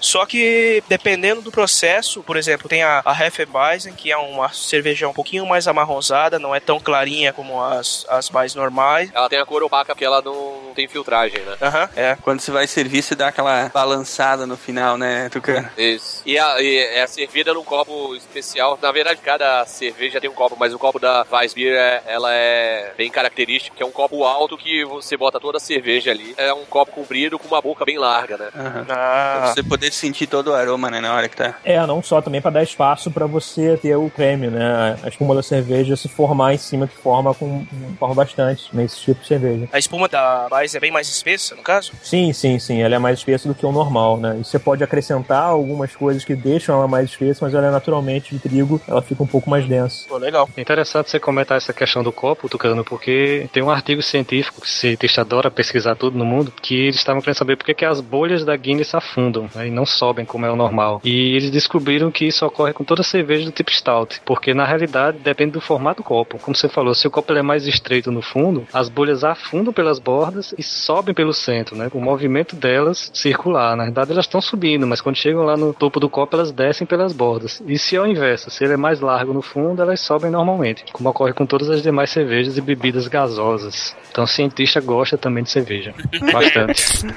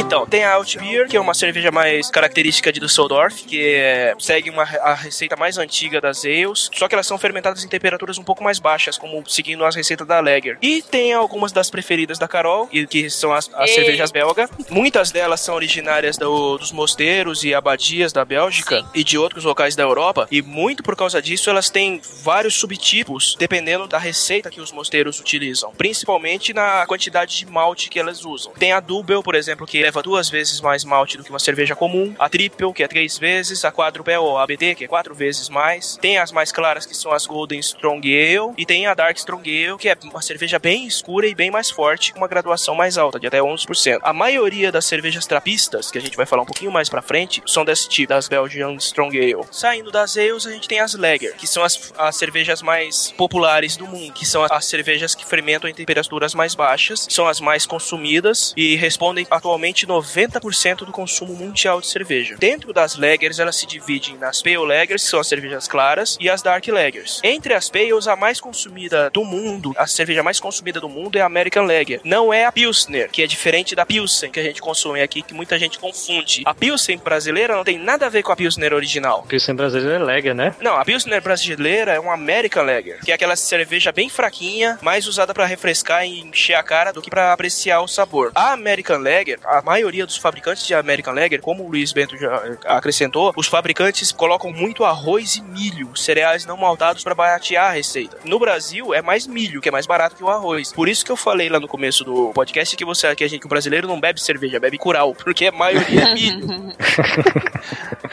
Mas vem cá, é, é, Luiz, tu, tu tinha falado que não é tão simples de fazer esse tipo de cerveja em casa, né? Ou Sim, mais de sim. forma artesanal, né? É mais difícil ou é impossível de fazer? Não, é possível não. É, é, dá pra fazer em casa, ainda mais que você pega mais experiência. Mas como a primeira cerveja ou as primeiras levas, ela não é muito indicada porque é mais fácil de você ver defeito nela, né? Aham. Uma cerveja mais densa, com um corpo maior, com mais álcool, você esconde os problemas da cerveja. Uma cerveja, no geral, ela fica boa. Já uma cerveja que ela não tem gosto, não tem cheiro, transparente, isso é difícil. Muita gente acha que é o contrário, mas isso é muito difícil você conseguir, né? Fazer uma boa Pilsen em casa, uma Pilsen original, tcheca, né? No estilo tcheca, é, tcheco é mais difícil do que fazer uma ale comum, que é mais fácil pelo, pelo sabor, que é mais confuso. Bom, aqui tem praticamente todas aquelas que a gente normalmente vê mais no dia a dia, né? É, as Américas, como foi falado, as Rice, as escuras, as Mouse Beer também, né? Apesar que a Mouse Beer que a gente tem por aqui. A Mouse Beer é interessante falar, porque, tipo, Isso. a Mouse Beer, ela só é cerveja no Brasil. Lá fora, a Mouse Beer, a Mouse Beer original, ela não é considerada cerveja, porque a graduação alcoólica dela é muito baixa, que é 1%. Na Alemanha, por exemplo, ela é energético. então, o que acontece? A Mouse Beer do Brasil não é a Mouse Beer original. É uma American Lager comum que eles colocam corante. No caso, é xarope de açúcar e caramelo, pra dar cor. Por isso que toda cervejaria brasileira tem a Brahma, tem a Brahma Mouse Beer. Tem a Antártica, tem a Antártica Mouse Beer. Porque ela só é uma Antártica comum com corante. Por isso que a graduação dela é mais alta, porque ela tem a graduação de um American Lager comum. Ela é um energético mesmo na Alemanha. Eu já ouvi falar que é bom dar pra grávida. Cara, Tá maluco, eu doido. pra lá que tá, né? Pra lá que tá. É, é o que dizem. é, todo mundo já escutou essa história, cara. Mas, mano, o Jorge não vai querer dar isso pra esposa dele. Você tá maluco, velho. O, o menino vai crescer forte e saudável, cara. Vai, vai, vai crescer capengando, assim, vai andar capengando, batendo nas coisas. Só lembrando que é, é- é muito comum no Brasil, pelo menos há 5, 10 anos atrás, chegar num bar, você pede, ah, quero um chopp, é claro ou escuro, né? Isso, em termos de cerveja, não existe, né? Cerveja escura, em termos de cervejeiros, quanto mais escura a cerveja, ela tem mais malte torrado. Então ela com certeza vai ter um gosto de café muito forte, um gosto mais pra chocolate, porque quanto mais escura, mais malte torrado ela vai ter. E aqui no Brasil, você pega um chopp escuro, ele vai ser doce com gosto nada de torrado, porque na verdade ele é uma cerveja clara, uma American Lager, foi colocado corante nela, e ela tá docinha porque o corante é doce. Então, Caramelo, né? é um caramelo que deixa a cerveja não só escura, como mais doce. Aham. Bacana. E, enfim, temos mais dois tipos aí, né? Que na verdade não são tipos, são. É, uma, de- a alambique é um tipo, né? A alambique é um E a trapista Sim. que é mais uma curiosidade de onde ela é feita e tal, é isso? É, a trapista é um selo, né? O que, que são essas lambiques? Então, o lambique é típico da região de Bruxelas, lá onde eu morava. Eu não morava exatamente em Bruxelas, mas enfim, eu ficava a maioria parte do tempo em Bruxelas. É a mais comum, é tipo, sei lá, a, a brama daqui, sabe? E como eu, eu citei antes, a de cereja é uma delas. É a, A Kriek, né? Só, só quer dizer cereja em neerlandês, né? Que é uma das três línguas oficiais da Bélgica. Não quer dizer nada demais, é, só quer dizer a palavra cereja. Fui num bar bem tradicional de lambiques lá, que é a La Morte Subite. É, La Morte Subite. Muito bom Não, esse, do bar. Melhor nome de bar. Mas você mas você gostou das lambiques de lá, ou Tucano? Não, eu não gosto de lambique. Mas minha esposa gosta, ela gosta da framboise. É, alambique é um, é um estilo que é, é difícil, às vezes, pessoas que nunca provaram cerveja diferente gostarem, porque pela fermentação dela ser uma fermentação que a gente chama mais selvagem, né? Não é uma, como uma levedura, uma cepa específica, ela tem, acaba tendendo a ter um gosto mais ácido e tem alguns, é, alguns sabores diferentes de uma cerveja normal. Então, até pra quem nunca provou uma, uma cerveja alambique, pode ser, ah, a cerveja está estragada, mas não, é porque faz parte mesmo do gosto de uma alambique. Mas é tipo o quê? A cervejaria, ela produz a cerveja e deixa ela fermentar, o Deus dará, é isso? Sim, não, não tão ao Deus dará, mas a diferença é que ela não. A fermentação são em, em tonéis, ou em baldes, ou em tanques É, abertos. em tonéis de madeira, e eles, isso eles, tipo, levam isso muito, a- tipo, uma honra, sabe? Tipo, não, porque é fermentado. Aí, tipo, assim, eles escolhem a madeira do tonel, porque isso tudo influi no gosto da cerveja, e é muito legal, cara. Tipo, eu, eu, eu visitei, né, uma cervejaria lá, e, nossa, é é a que eu mais gosto. As lambiques são, mas assim, novamente, é típico da região de Bruxelas. Lá, muita, muita gente toma, toma lambique, então... Sim. É, pensando numa, numa cervejaria comum, você pega o seu mosto, ele é intocável. Você tem que tocar sempre com luva, com qualquer aparato estéreo, pra você não contaminar com bactérias e outras leveduras selvagens, sua cerveja que vai estragar a cerveja. Já alambique é o contrário, né? As cervejarias, Uhum. as mais famosas, belgas, elas são intocáveis. Você não pode mexer, não pode tirar pé de aranha, não pode tirar poeira, porque faz parte do, do pool de leveduras que vão fermentar a sua cerveja. Faz parte do charme. É, não, é do charme como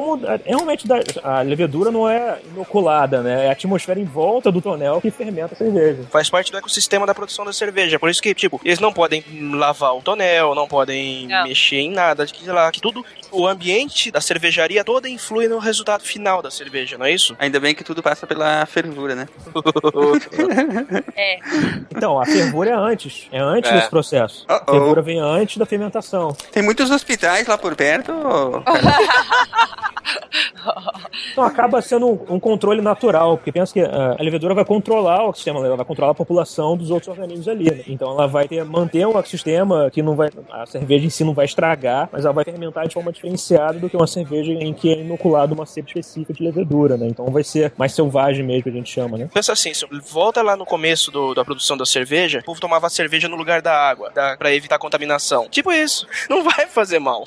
Sim, sim. a- As primeiras cervejas, com certeza, com certeza eram lambics, porque você não tinha, você não, ninguém escolhia cepa de nada. Na verdade, as pessoas nem sabiam como que a cerveja fermentava. Elas sabiam que você deixava a cerveja num, num lugar do lado de fora, chovia, depois, depois virava uma coisa diferente, tinha um gosto de álcool, as pessoas tomavam e achavam legal. Mas ninguém sabia o que, que fermentava, o que estava ali dentro.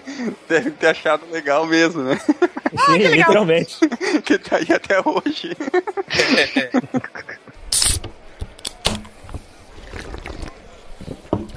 Pra não há homem que preste.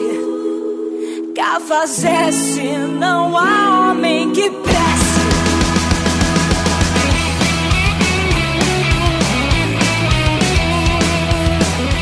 E agora a história dessas trapistas é legal, né? Algum de vocês já teve lá visitando o- o- a região? Não, eu não cheguei a visitar muito, porque é bem difícil visitar é, essas cervejarias trapistas. Não, e lembra também que trapista não é uma região específica, é um selo que você dá. Tem mosteiros trapistas no mundo inteiro, né? Mas só que só alguns que ganharam um selo. Só nenhum nos Estados Unidos, né? Fora da Europa. Isso, isso, inclusive é, é recente esse dos Estados Unidos, que até então só tinha na Bélgica, na Holanda um e na Áustria um. Aí hoje em dia é até um pouco controverso, porque quando se espalha muito, você tira um pouco, virou um pouco comercial, né? Você bota um selo trapista, você vende mais, você ganha mais renome, entendeu? Mas vale a pena explicar. As trapistas, essas cervejas são produzidas nos mosteiros da Ordem dos Monges Trapistas. Elas passam por um controle de qualidade muito rígido para receber o selo de uma autêntica trapista. Tanto é que existem 171 mosteiros da Ordem no mundo, só que atualmente só 10 mosteiros têm autorização para vender a cerveja trapista com o selo da organização. São seis na Bélgica dois na Holanda, um na Áustria e esse último nos Estados Unidos, que foi aprovado no ano passado. Então são nove na Europa e um, e um sozinho nos Estados Unidos. Pera aí, rapidão. Vamos pedir pra essa amiga belga pronunciar. Senão vai ser um show de caneladas aí. Isso. Bem lembrado. Bom, vou, vou tentar, né? Mas enfim. É Chimay, Orval, Rochefort, Westmal. Ah, essa daqui já é mais difícil. Westveldet. É Westvelteren. É, É, Westveldet. a Shell e La Trappe, que eu nunca vou entender porque que, tipo, ela tem um nome francês sendo holandesa, mas tudo bem. É o nome da primeira abadia da ordem, que é na França. La Grande Trappe. Aí, mas essa última, é, não sei, não vai rolar, gente. Abdis Maria de Vult. Essa é, essa é Essa você alemã. Essa é a holandesa. Essa foi que nem o Ronaldo falando o nome das superbactérias lá. E a, e a Gregorius. Gre, Gregorius. Gregorius, é. E a São Joseph, bom, nada de difícil. A San Joseph é a americana. Inclusive, eu, eu fui corrigido por um garçom belga, naquele bar chama Pechenelle Kelder, que eu falei Roquefort, e ele, não, não, Roquefort é o queijo É o francês. queijo, é. Aqui tem queijo e tem cerveja Rochefort. É, é isso. que canelada, hein, meu Deus. Ah, foi uma canelada com estilo. então, algumas dessas cervejas elas têm guarda de mais de 10 anos e por conta de todo esse controle rígido de qualidade, elas são com justiça consideradas as melhores do mundo. Sim, com certeza. É, elas estão com certeza no top, porque elas, essas são cervejas muito complexas, né? Você vai provar ela, quando ela estiver um pouco mais quente, você vai sentir cheiro, um gosto completamente diferente dela tá muito gelada. Então, vale a pena. E são cervejas que não são muito caras. A gente acha que elas vão ser no preço de uma Deus da vida, não é. A Deus é overrated.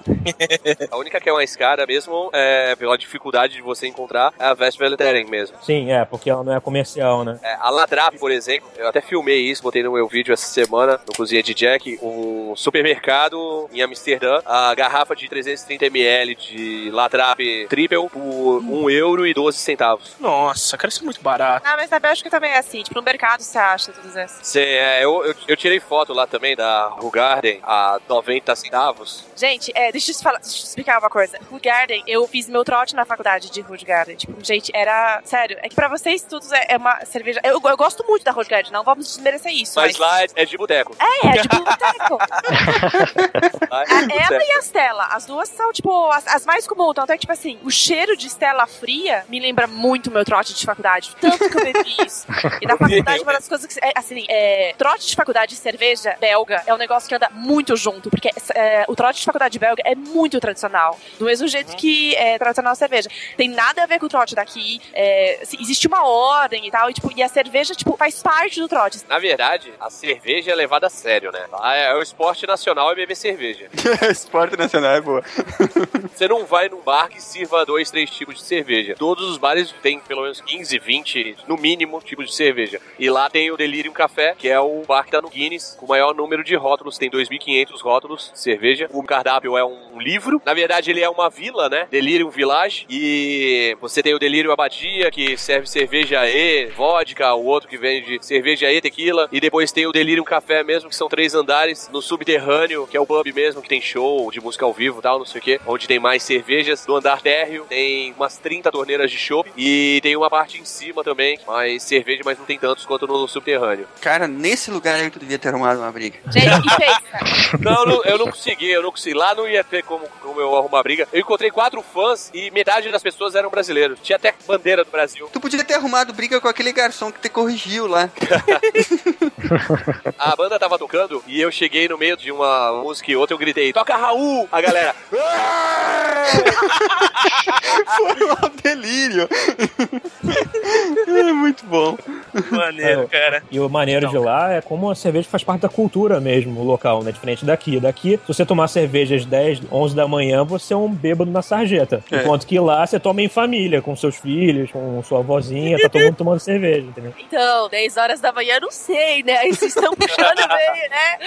Quando, quando eu visitei a Festivaleten pra tomar a W12, eu tomei no- à noite. Eu fui no dia seguinte de manhã, não, tomei à noite, normal, né? Enchi a cara de W12, o que é muito bom. E voltei no dia seguinte pra comprar o meu packzinho pra levar pra casa. E eu cheguei lá, quando abriu a- o bar aqui em frente, a abadia, a- eu cheguei lá por volta de 10 e 15 da manhã. Às 10 e 15 da manhã já tinham cinco mesas com velhinhos e crianças bebendo W12, que tem por volta de 10 ou 11 de teor alcoólico, tomando feliz da vida. Estavam Então, calibrando isso- o pulso, cara. Sim, por que não, né? Manda o Isso. pulso Isso é, isso é fato comprovado. Ah, eu não vou negar que quando eu chegava na faculdade, é, o pessoal já. Eu chegava, principalmente na época do trote, você chegava na faculdade, pô, a faculdade começava 8 horas da manhã, terminava 10 horas da noite, tipo, eu chegava na faculdade e o pessoal de manhã, primeiro, o primeiro intervalo da, da aula, o pessoal já tava já. Porque dentro da faculdade você tem bar da faculdade, assim. Tipo, não é que nem aqui, é diferente. Você tem, você tem um pub de cada curso. E, meu, o pessoal já tava já ali mandando ver. Mas vem cá, o pessoal lá perde a compostura, que nem aqui, se tivesse bar dentro da faculdade, aqui ia ser um desespero. Lá também o pessoal perde a compostura, assim? Olha, vou falar pra você que é, perde. Uma das coisas que você tem que fazer quando você é, faz trote de faculdade na Bélgica, não é obrigatório, você faz se você quiser. Eu quis fazer, porque eu achei absolutamente sensacional o trote. Uma das coisas que você tem que fazer é virar, chama a fonte. Existe um verbo chama que tenho quase certeza que vem de funil, porque basicamente você faz a tua boca um funil e você vira um copo de 400ml de uma vez. Porque o trote dura um mês, né? E uma das- um dos dias tem um concurso de quem faz ma- o máximo de vezes isso. O máximo, máximo de vezes afon. E ele vira um rei. Ele, e como rei, ele é coroado, faz. Sério, é super tradicional, gente. Conta pra não gente, entendendo. quantas vezes você virou rainha, meu? Conta pra Nenhuma, gente não, aí. não, não, isso eu não fiz muita coisa desse trote, mas isso, meu, estamos falando de um cara, meu, do meu ano, o cara que foi o rei, ele virou 65 copos. Nossa, Gente, cara. Você tem noção do que é isso? Isso é um alambique. Tipo, 60. Não, não, Lambic sei. não, era. Mas ele era foi, ele foi no banheiro entre os copos. Né, né? Não, é, então, ninguém falou que ele fica pra dentro, né? Me comer E o novo Kama Sutra a gente vai inventar tô ligado em tudo isso que você faz. Esse strip blues, baby, é demais. Eu tô ligado em tudo isso que você faz. Esse strip blues, baby, é demais